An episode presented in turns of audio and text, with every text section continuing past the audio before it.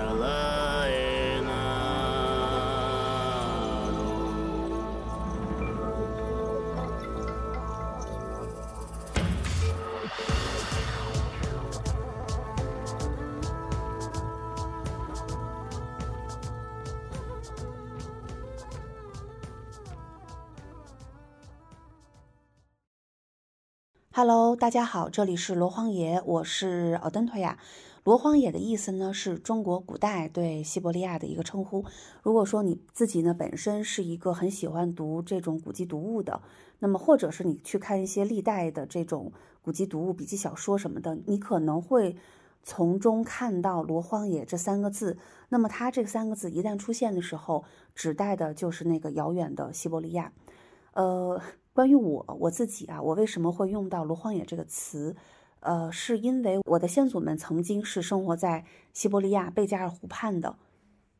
而且像我的家族呢，就是从以前的这个西伯利亚贝加尔湖那一畔迁到现今的这个呼伦贝尔地区。呃，有据可考，据我们家族史来讲的话，是已经距今有三百多年的一个历史了。所以，我真正的先祖呢是生活在贝加尔湖畔、贝加尔湖那一带，所以我就是有这样的一种呃情节在吧。因此呢，我给我自己的公众号、我的这个播客的名称都取名叫“罗荒野”。我今天的话题可能是在一个主题之下延展出来的两个大概的方向吧。呃，其实也是跟这种预测类的这一部分的内容相关的。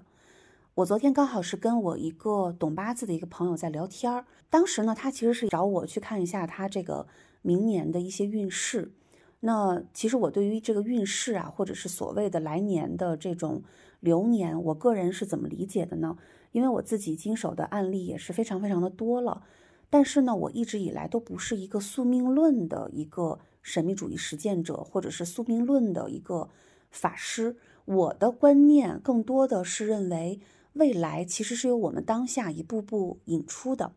我自己在做这种预测的时候，我最怕遇到哪种人呢？就是我很怕遇到那种你说什么，对方呢都会把你说的关于他在几年或者十几年以后的某一个时间节点上的某一个可能性的概率性的一个能量显现的一个事件，就定义为是绝对必要会发生的。继而呢，在电话当中非常焦虑的向我表达了他的这样的一种不安的情绪。我自己是最怕遇到这样的人的。为什么我会很怕遇到这样的人？因为你可能跟他去讲一些让他去宽心的，呃，一些道理，他可能听不明白。因为有一类人啊，就在我们这种日常的这些工作当中，我相信还有其他人，比如说你是做塔罗牌的，或者是你是做八字的、紫微斗数的啊，或者是你就是呃给像道家一样起卦看一下这件事未来走向的。不管你是哪一种，使用了哪种工具啊，比如像我这种，就是祖先给到力量之后，你天然的这种感应的能力较强，你可以看到、呃预言到，或者是知道有可能未来会发生的一些事情。但是预测的最主要的一个观点，并不是说，哎呦，我们把这个事情说出来之后，就是一定会发生的。预言、预测的这样的一个缘由，在我个人看来，我认为它是要达到一个趋利避害。所谓的趋利避害呢，就是一个通俗意义上的一个定义。但是在我的概念里边，我会更多的把它理解成是一个，如果说你这一个人。在未来可能会发生一个事情，我们提前看到了，那么就要从现在开始，当下此时此刻，啊，就是那个英文 right now right here，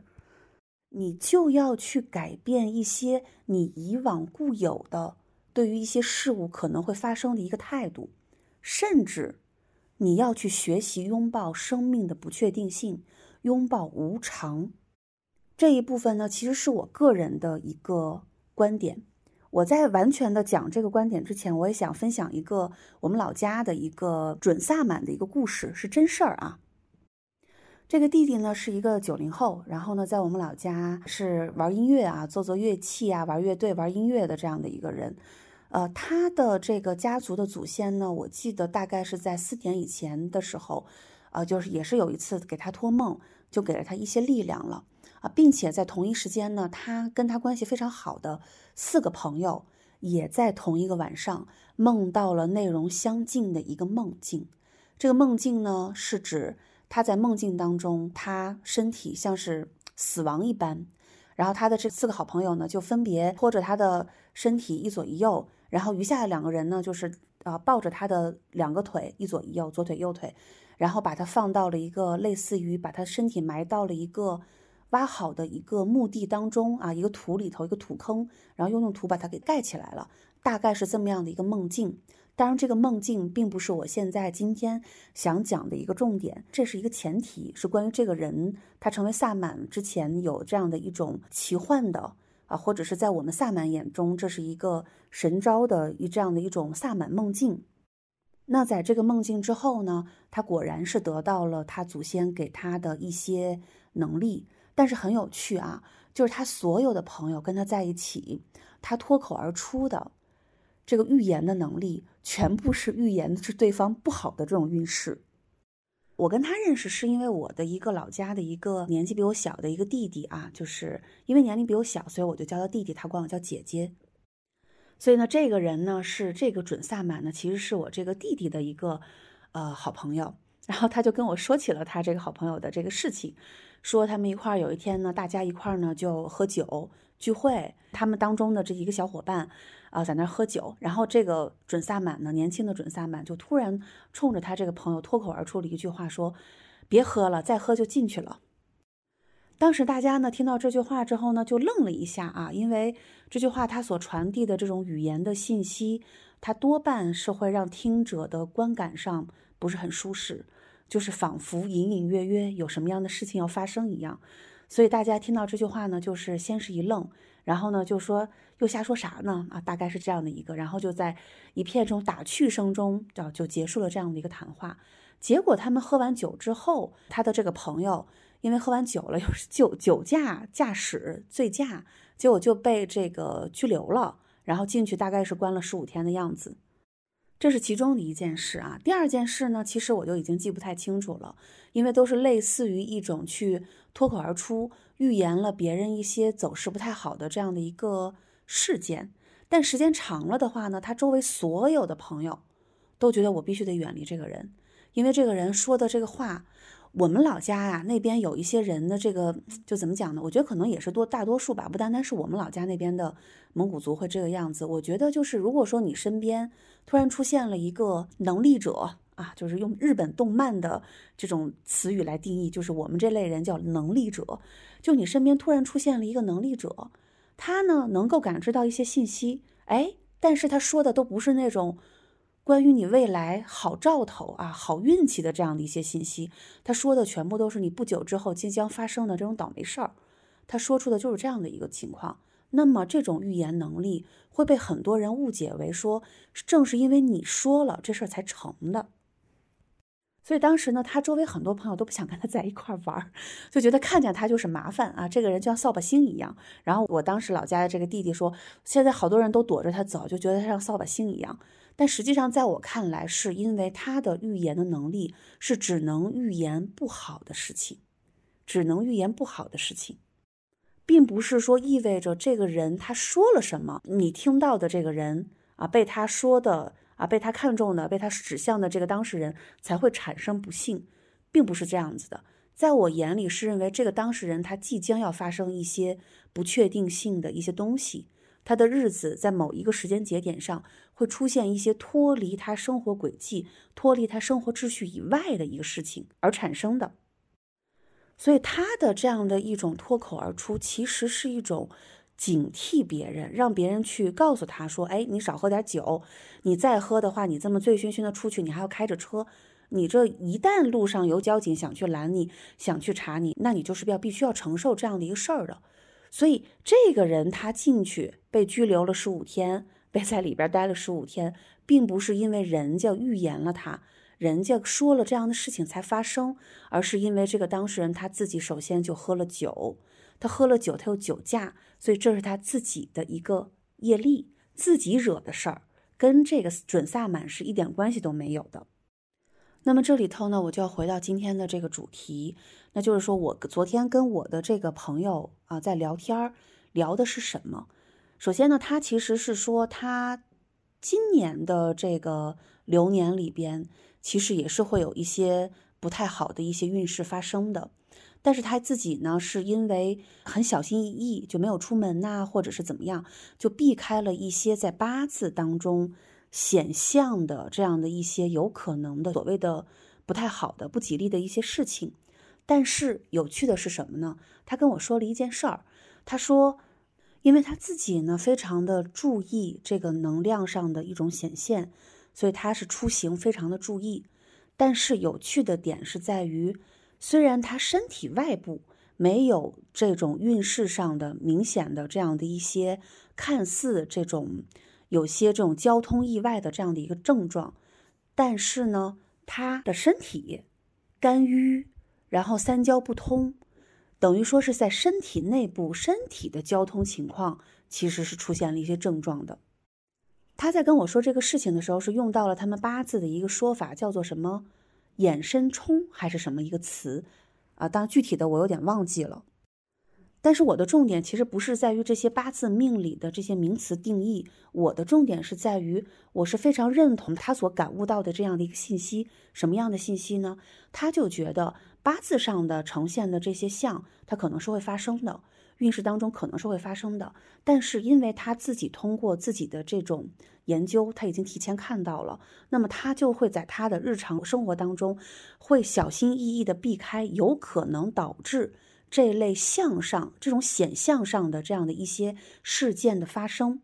所以整个身体外部，他其实并没有遭到那种让他担忧的这样的，比如说啊，出门啊被呃磕了碰啦啊，或者是有一些交通上的这样的某种状态。但是因为他的这个身体去年一年就没有办法很好的把他内在的这个身体的疾病去治好，所以他就。就是用另外一个思维去解读了他在八字上呈现的这样的一个象，就认为，因为他在现实层面小心翼翼的避开了一些需要避开的某种事件，但是呢，这个能量的象毕竟是还呈现的，就转换为了身体的一种交通的淤堵，或者是交通上的一些问题。我当时听到这个之后呢，我是深表赞同的。那我赞同的点是在于。从萨满的角度上来讲，我们一切都是在能量当中去运转的，而宇宙的能量呢，它其实是守恒的。这个能量它不会凭空消失，它一旦出现了，它是不会凭空消失的。那么你通过这种，比如说你看了紫微斗数，或者是你去看了这种八字，或者是你看到了某一些人啊，看到了这种流年不利。你去继而找，比如像我们这样身份的人啊，给你去进行一些化解，找这种明白人啊，所谓的民间高手给你去进行化解。化解的话，是因为你这个灾就没有了吗？不是的，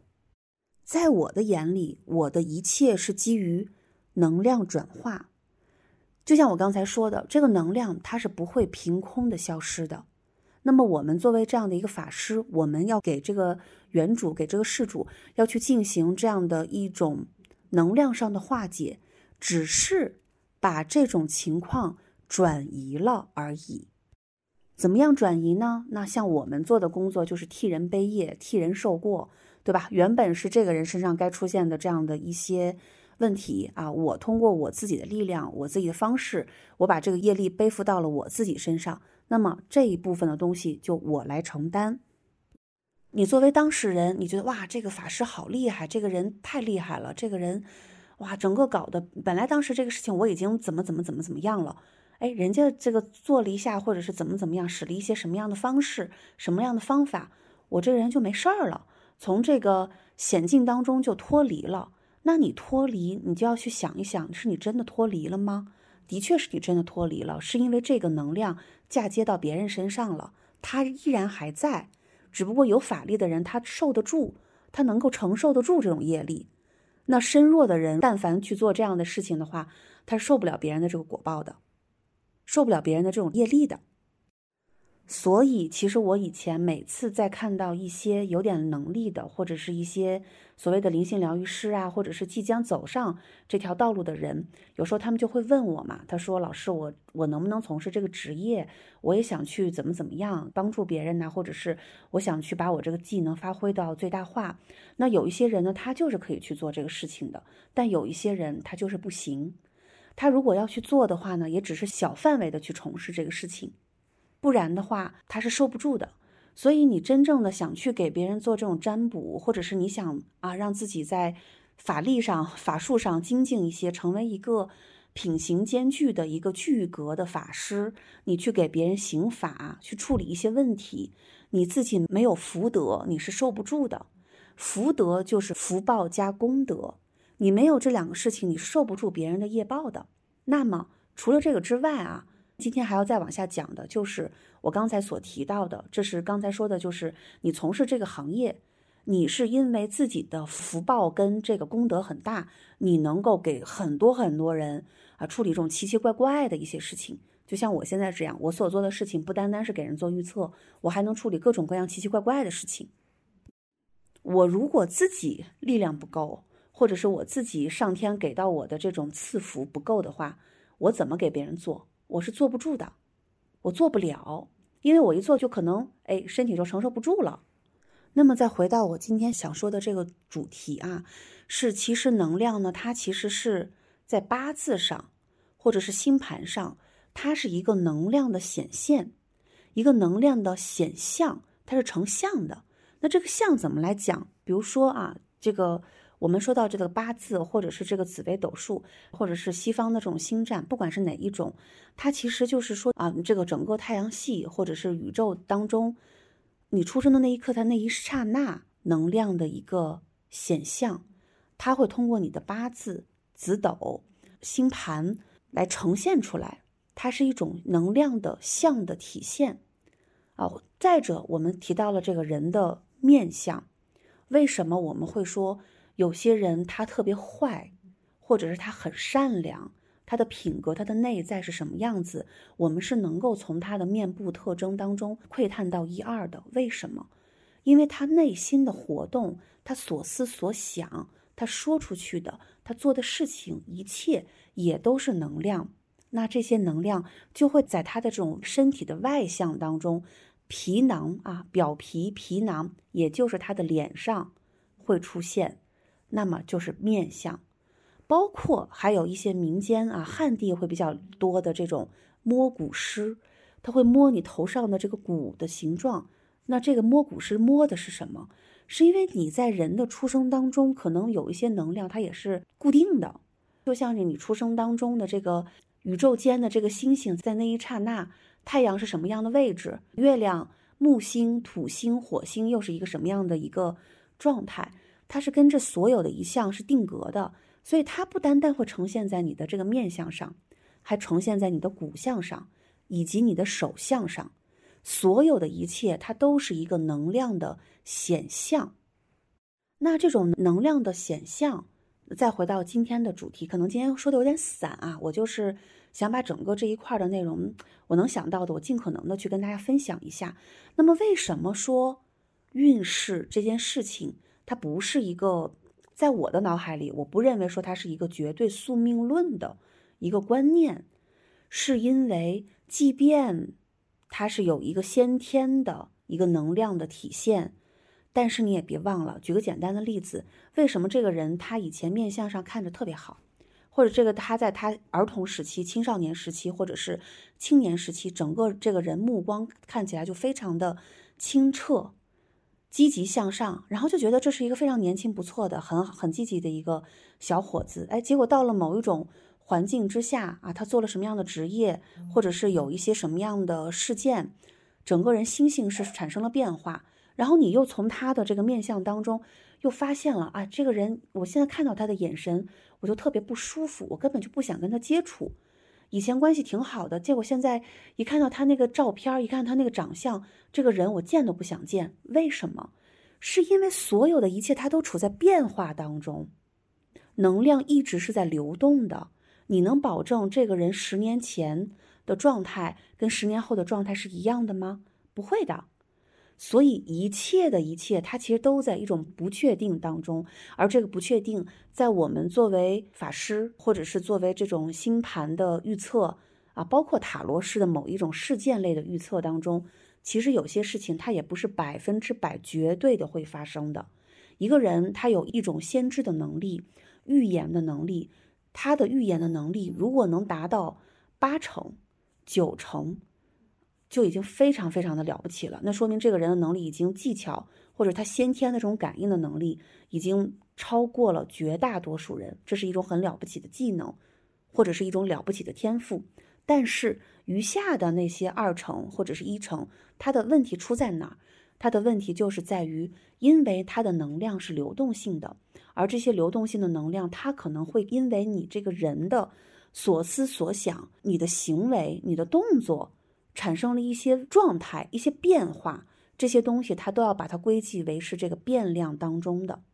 那这个变量它就会导致在未来有一些东西是会产生一种能量的变化的。回到我刚才说到的这个朋友的这个事情，我昨天是怎么跟他去解读的这个情况呢？因为它能量它一切是一个显象，而且能量它是流动的。那么，在充满的，在有一些的这种所谓的这种变量当中，有一些事情啊，比如说我们看到一个人的这个流年，他就是凶灾，他就是不好。那你找到这个本事特别高的一种，呃，法师或者是一些能力者，你去给他解决，那就像我刚才所提到的那样，他只是能量进行了一些转化。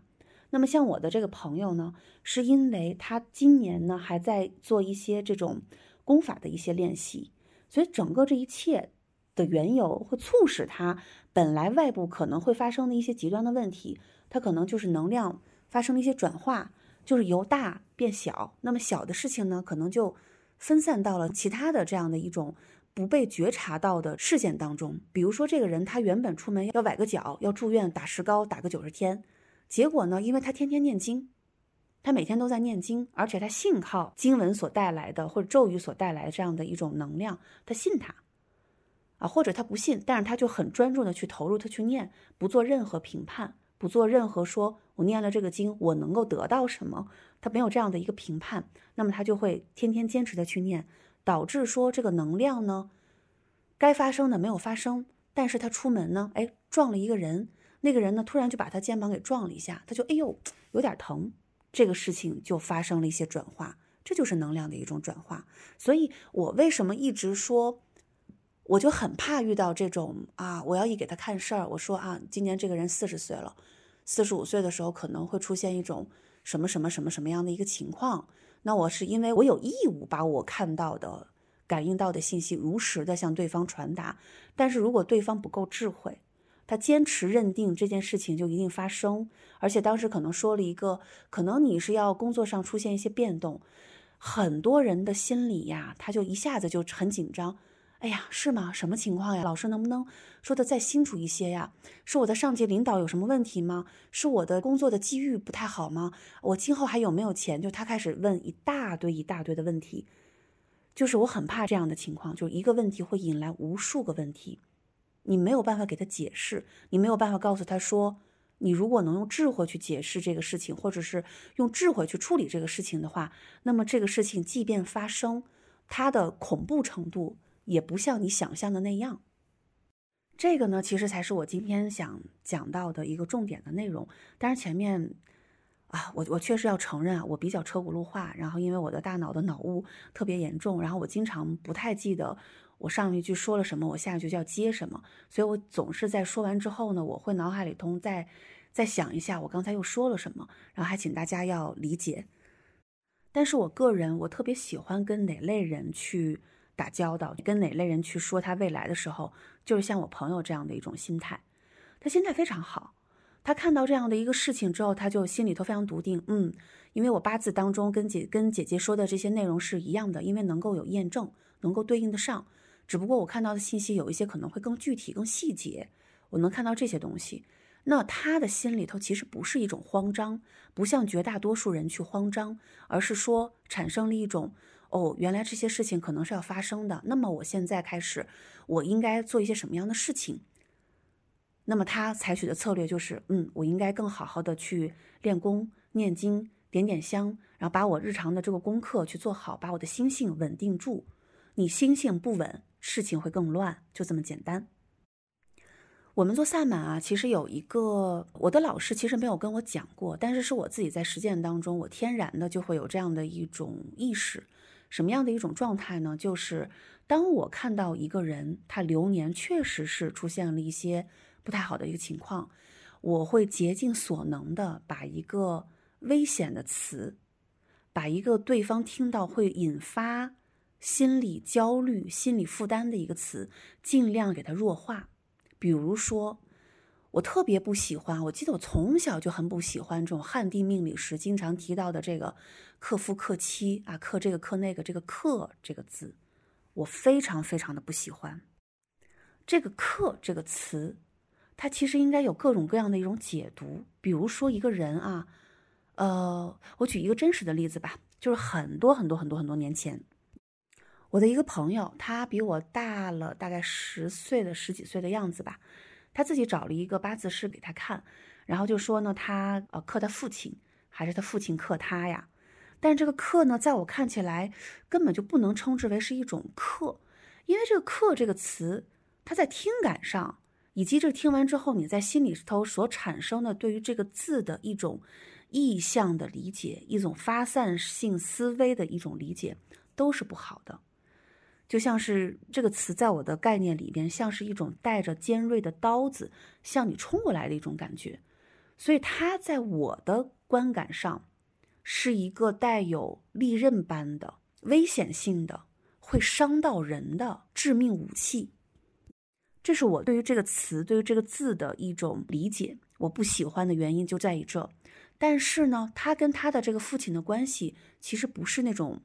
像我们听到的这样的一个概念性的一一个状态。他跟他父亲关系还不错，还挺好的。但问题出在哪儿呢？是他年轻时候犯了一个错误。他在银行的时候呢，贪污受贿还是怎么着的？然后呢，是在这个里边又进了，我不知道他在里边关了多长时间吧，反正应该不到一年。不到一年，但后来呢，等于说是他父亲啊，去替他还了一些债务。你要说这种情况，他们父子之间的感情好不好？我认为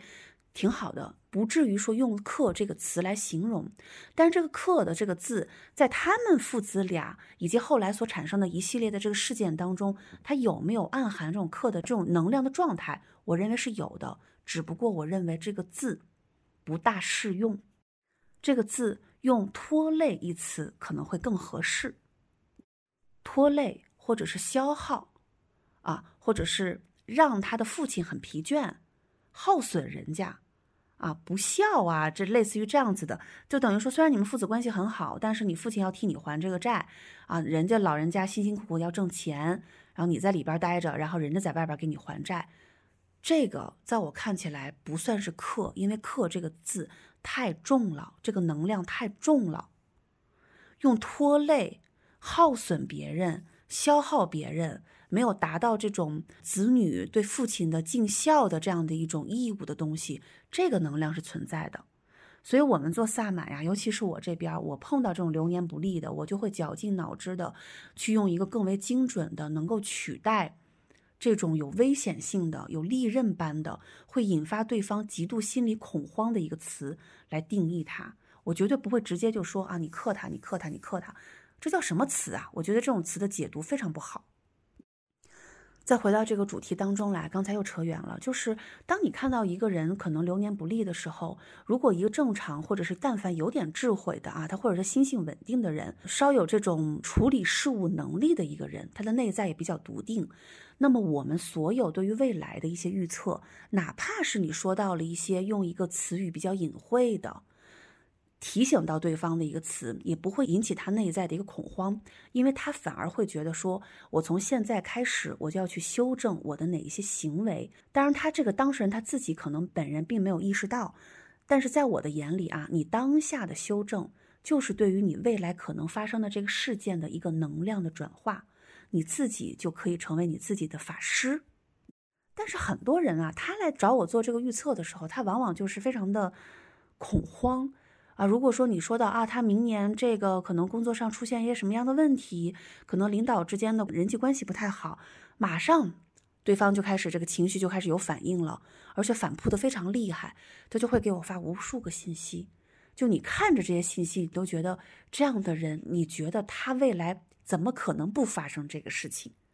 因为他心性太不稳了，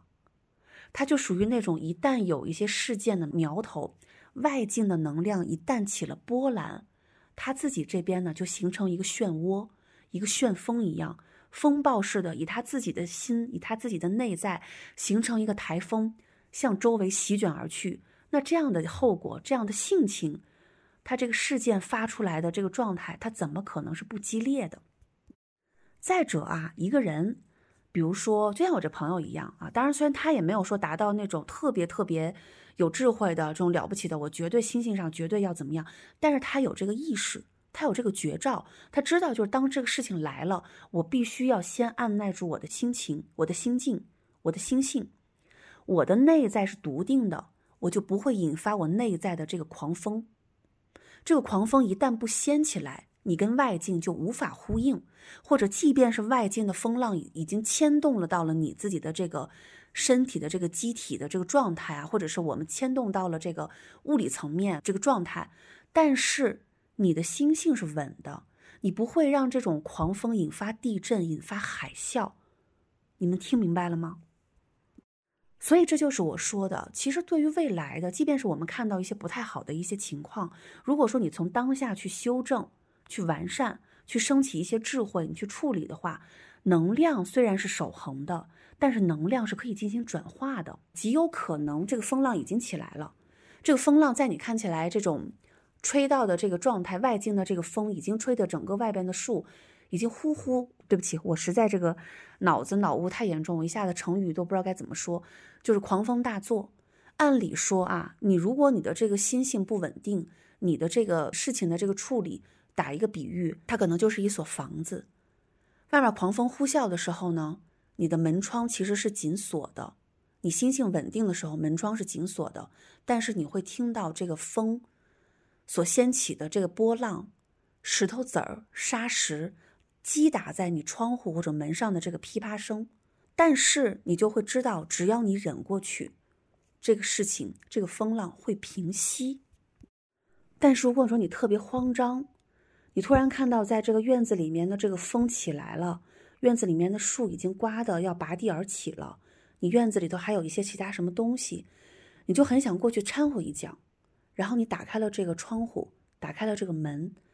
一下子就把你给自己给席卷了，你根本来不及走出门外，你自己就已经被这个风外边的这个风被吹开的这个门缝里边就吹进来的这个风自己就击垮了。我想举的这个例子呢，原因是因为。所有未来发生的一切，不管是好的坏的，我们不能仅仅去接受它好的一面，还要去拥抱不确定性。而这个你去学会拥抱不确定性，生出的这个力量，才是最好的智慧。这个力量会帮助你成为自己的法师。所以，我们啊，在处理这样的一些事情的时候，什么叫做化解？什么叫做化解？是。把这个能量进行了转化。原本这个事情出去之后，哎呦，这个人可能骑自行车要摔倒摔跤，但是能量进行转化之后，他出去呢，哎，突然就发现哦，原来有个人从那个胡同里冲出来，他险些撞到他身上，但是他及时做了一个刹车，他顶多就是心里头惊呼一声啊，我的天哪，刚才差点出事。但是你说这个能量、这种风险性，它具不具备？它有没有这种潜在的，有可能会撞到这个人，或这个人会撞到你，把你给撞伤？这种潜在的风险性，它具不具备？它是具备的。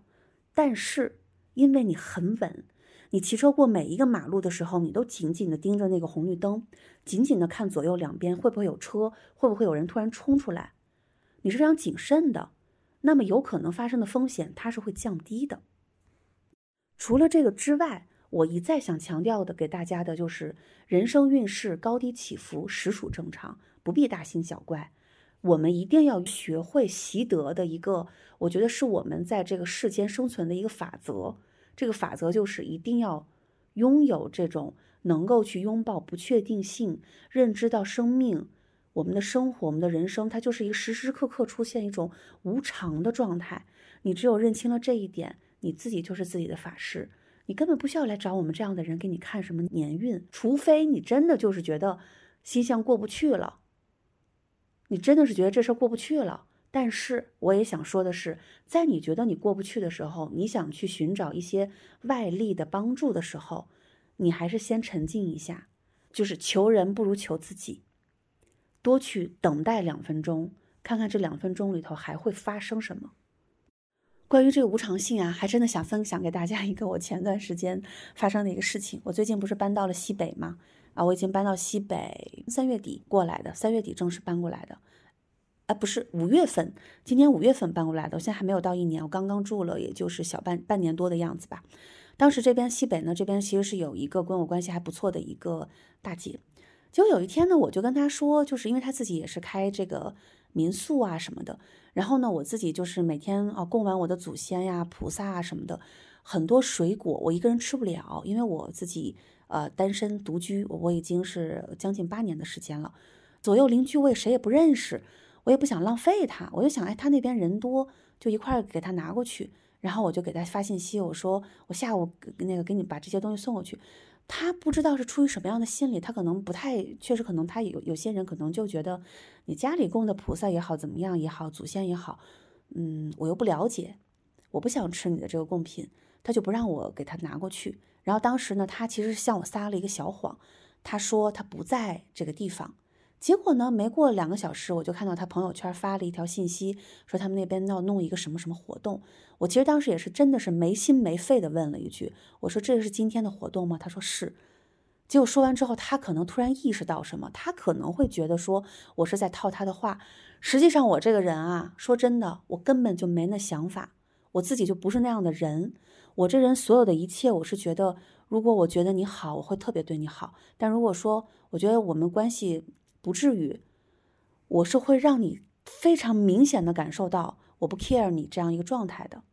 所以我根本就不会说像像他可能以为的那种，我是不是要套他话呀？哎呦，这种勾心斗角的事情，对于我这样的努力修行的人来说，真的就不太合适，那根本就不是我的行为。结果就从这件事情之后，他就再也没理我。然后我当时其实是为了缓和关系。我还专门以前后后来我还过了一段时间，还就因为又一个什么什么样的事情，我还又跟他联系一下，他就非常的尴尬，并不想跟我联系。然后呢，我又过了一段时间，呃，再次为了缓解关系，我动不动给他就是朋友圈点个赞，但是他也都没有像以前一样不停的给我点赞。所以我当时就会觉得啊，这个人跟人的相处，有往往他就会出现一些让你意料不到的很小很小的一些事件，突然就扭转了你们之间所有的关系。你都不知道这样的一种扭转，它到底的根源是什么？就像这么小的一个事情，在我看起来，我都会觉得至于吗？至于吗？何必要这样呢？我都觉得这是多大的事儿啊！你就跟我这样，我就在我这儿，就是一切都不是问题，一切都不是问题。哪怕你过去跟我有仇，我们曾经吵过一段架，你现在来找我，我还是张开双手去欢迎你。否则，我修行这么多年，我都白修了。我怎么去教别人？我怎么去引导别人，给别人做预测？我怎么跟别人去交流和沟通？我自己都没有稳住，我怎么去跟别人交流？我觉得我没有资格成为一个萨满，这是很简单的一个事情。但是我自己通过很多次跟人的这种打交道，你就会知道，不确定性它是时时刻刻出现在我们生命当中的。当这种事件来临的时候，我们需要的就是坦然的去接纳它。所以，我希望每一个来找我做预测的人，你们的心态要放平稳，在那个风暴已经来袭、侵袭到你们的时候，再停留两分钟，再多停留两分钟，看一看这两分钟你到底能不能挨得过去。这两分钟里面有没有出现一些其他的情况？如果你实在是挨不下去，你再来找我。以及我们对于未来所发生的那种有可能的灾难。有可能的所谓的这种流年不利，或者是说像旱地命理学圈经常所提到的犯太岁，也不要把这几个字太过放在心上。当你的心态发生转变的时候，能量它是会发生一些转化的。你自己要首先平静的是你自己，要习得在我们的人生当中大大小小的事件当中，你要学会习得将能量进行转化的一种技能。这应该是我们生而为人在整个这个世间行走的一个基本要素，它应该成为我们的技能，而不是一定要听啊。这个萨满说了，我明年怎么怎么样？天哪！我现在想起这个事情，我觉得人生特别的无望，怎么办呀？没怎么办，先把你自己静下来。我所有说的关于未来的信息，仅仅只能当做是参考信息。人生的选择权是在于你自己，好吗？我们今天的话题呢就到这里，我们下期再见拜拜。